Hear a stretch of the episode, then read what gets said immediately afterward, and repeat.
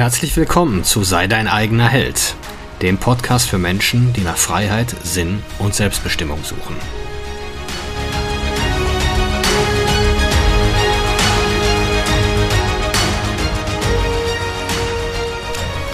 Mein Name ist Marcel Manten, ich bin Familienvater und Unternehmer und in diesem Podcast möchte ich die Erkenntnisse und Lektionen mit euch teilen, die mich das Leben auf meinem Weg bisher gelehrt hat. Ja, heute geht es, geht es um das Thema Disziplin und Willenskraft. Und brauche ich beides zum Abnehmen? Also erstmal die Tatsache, Disziplin ist nichts Binäres. Das heißt, habe ich Disziplin, ja oder nein? So lässt sich das Thema nicht beantworten. Sondern die Frage ist, wie viel, zu welchem Grad und in welchem Bereich. Also wir alle sind irgendwo diszipliniert. Zum Beispiel putzen wir uns alle jeden Tag die Zähne. Zweimal sogar. Es kommt vor, dass wir es mal auslassen, wenn wir auf einer Feier waren oder es wird spät, aber grundsätzlich tun wir das. Wir putzen uns täglich die Zähne. Das heißt, da findet jetzt nicht dieser innere Dialog statt. Von mir sagen Leute, ich sei sehr diszipliniert, finde ich allerdings selber von mir nicht unbedingt. Ich bin diszipliniert darin, gesunde Lebensmittel einzukaufen und ungesunde im Supermarkt zu lassen. Aber sobald Süßigkeiten auf dem Tisch stehen, bin ich sehr, sehr undiszipliniert. Das gleiche gilt zum Beispiel auch für Alkohol. Deswegen kaufe ich auch kein Bier oder dergleichen. Und wenn ich mir am Wochenende vornehme, ein Bier zu kaufen, äh, zu, zu trinken, dann gehe ich es an der Tankstelle holen. Also ich stelle mir keine Kiste Bier zu Hause hin, weil ich, wenn ich weiß, dass ich, wenn ich im Sommer abends Sport gemacht habe äh, und so schön, richtig schön durstig bin, dann fällt mir auch die Entscheidung sehr, sehr leicht für eine Flasche Bier und gegen das große Glas Wasser. Weil ich beides eigentlich nur trinken will, weil ich Durst habe. Aber das mache ich dann äh, auch nicht. Ne? Ich nehme dann auch lieber das Bier und deswegen kaufe ich es nicht ein. Gut, wenn ich jetzt weiß, äh, da kommt Besuch, dann schon, aber dann sehe ich auch irgendwie zu, dass ich es den Leuten mit nach Hause gebe oder so. Also, wenn die neue Woche dann anfängt, dann will ich es nicht mehr im Haus haben. Und äh, so können wir sagen, sind wir alle diszipliniert und undiszipliniert zugleich. Was jetzt das Thema Ernährung und Sport angeht, da braucht man Konsistenz und natürlich auch Disziplin. Und am Anfang auch Willenskraft. Aber wie wir ja alle mittlerweile wissen, oder ich glaube von diesem Psychologen Roy Baumeister, da gibt es diese äh, Versuchsreihe, die zeigt, dass Willenskraft sehr, sehr erschöpflich ist. Oder äh, wie nennt sich das? Ja, auf jeden Fall äh, es steht uns nur begrenzt, ein begrenztes Maß an Willenskraft pro Tag zur Verfügung. Und je später, je eher wir das erschöpft haben, desto schlechtere Entscheidungen treffen wir am späteren Tag. Also Willenskraft setze ich zum Beispiel nicht mehr ein, um morgens früh aufzustehen. Also bei mir ist das 4.30 Uhr.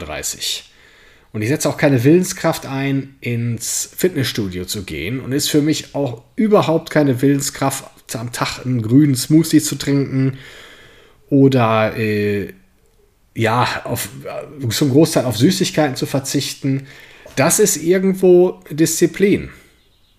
Aber, die, aber diese Disziplin kostet mich keine Willenskraft mehr. Ich hoffe, dass das wird jetzt deutlich. Genauso wenig wie euch das Zähneputzen Willenskraft kostet. Das ist einfach irgendwas, was ihr macht. So, und wie entwickelt sich jetzt diese Konsistenz? Oder nennen wir es ruhig Disziplin. Die entwickelt sich einfach dadurch, indem wir der dunklen Seite in uns, die so bleiben will, wie sie ist, die Argumente nehmen. Denn täglich ist man ja in diesem inneren Dialog, in dieser inneren Verhandlung, wo der Mensch, der jemand anders werden will, der sich verbessern will, mit dem Menschen verhandelt, der so bleiben will, wie er ist.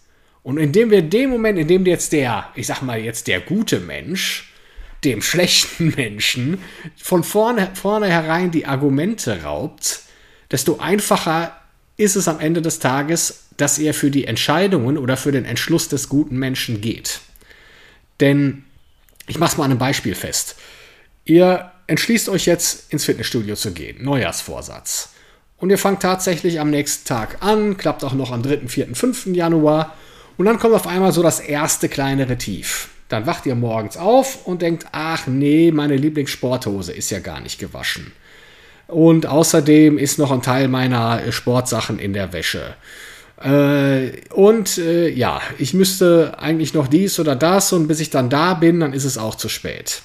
Um jetzt diesen, um unserem Verstand diese Argumente zu rauben, ist es zum Beispiel eine Möglichkeit, die Tasche am Vorabend zu packen und vor die Tür zu stellen. In dem Moment wacht ihr auf, ihr seht, okay, da steht schon alles parat.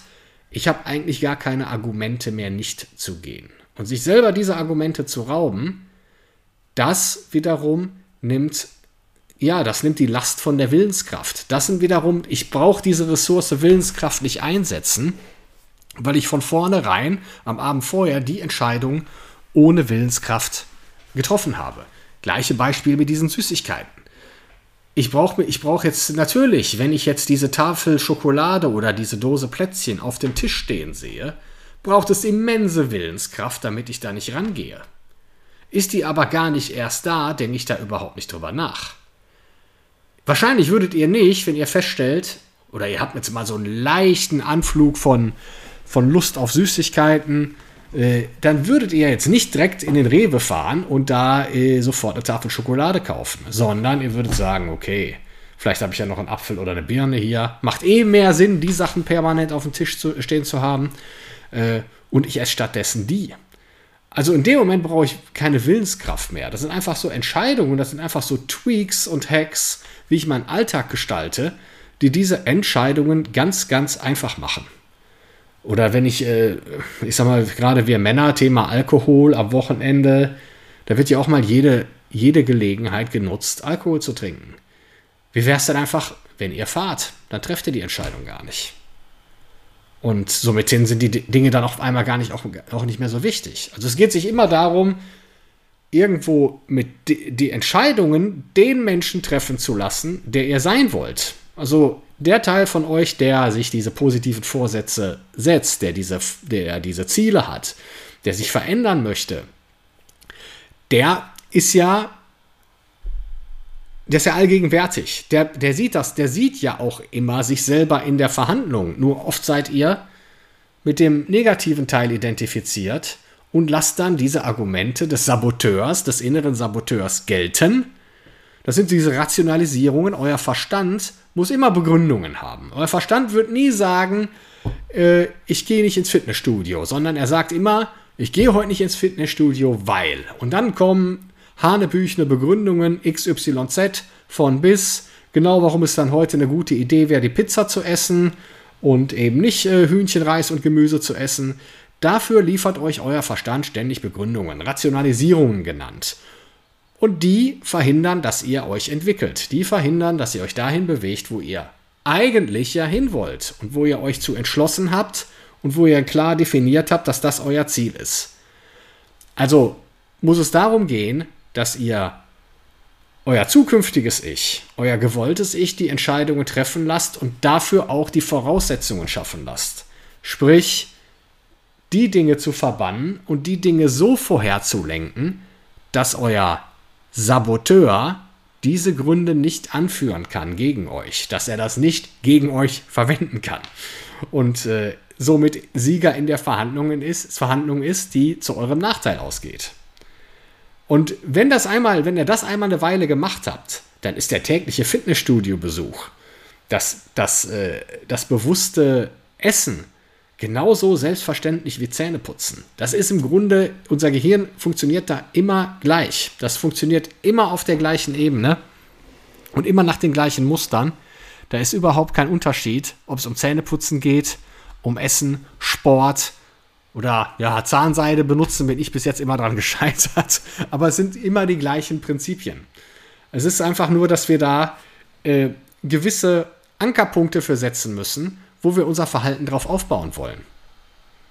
Und noch wenn wir jetzt, oder es nennt sich zum Beispiel dieses Gewöhn, dann ist es irgendwann eine Gewohnheit. Und wenn es eine Gewohnheit ist, ist es ein Automatismus. Eine Gewohnheit, eine gute Gewohnheit dient euch euer Leben lang. Also je besser eure Gewohnheiten und je mehr gute Gewohnheiten ihr habt, desto besser ist auch euer Leben. Ne? Ich meine, das können jetzt natürlich gesundheitstechnische, ernährungstechnische Sachen sein, aber sich vielleicht jeden Abend mal zehn Sachen aufzuschreiben, wofür man dankbar ist, um mal aus dieser Negativitätsspirale rauszukommen, ne? dass man einfach nur immer in diesem Begehren ist und sich ständig einredet, man hätte nicht genug und zu wenig und andere hätten mehr und man hätte mehr verdient oder steht mir mehr zu. Da rauszukommen, da hilft zum Beispiel ein tägliches Dankbarkeitsjournal. Zehn Punkte mal aufschreiben und auch mal begründen, warum. Nicht nur, ich bin dankbar für Onkel Klaus und Tante Petra, sondern zu sagen, warum bin ich für einzelne Dinge dankbar? Und warum können zum Beispiel Dinge, die ich zunächst als negativ empfunden habe, positiv sein? Was ist da Gutes drin? Das sind alles Punkte äh, oder Routinen und Gewohnheiten, die zu einem besseren Leben beitragen und zu mehr Lebensqualität. Also ich hoffe, ich habe das äh, ein bisschen näher bringen können heute, auch wenn zwischendurch ein bisschen konfus war. Und würde mich freuen, wenn ihr beim nächsten Mal wieder dabei seid. Bis dann. Ciao, ciao.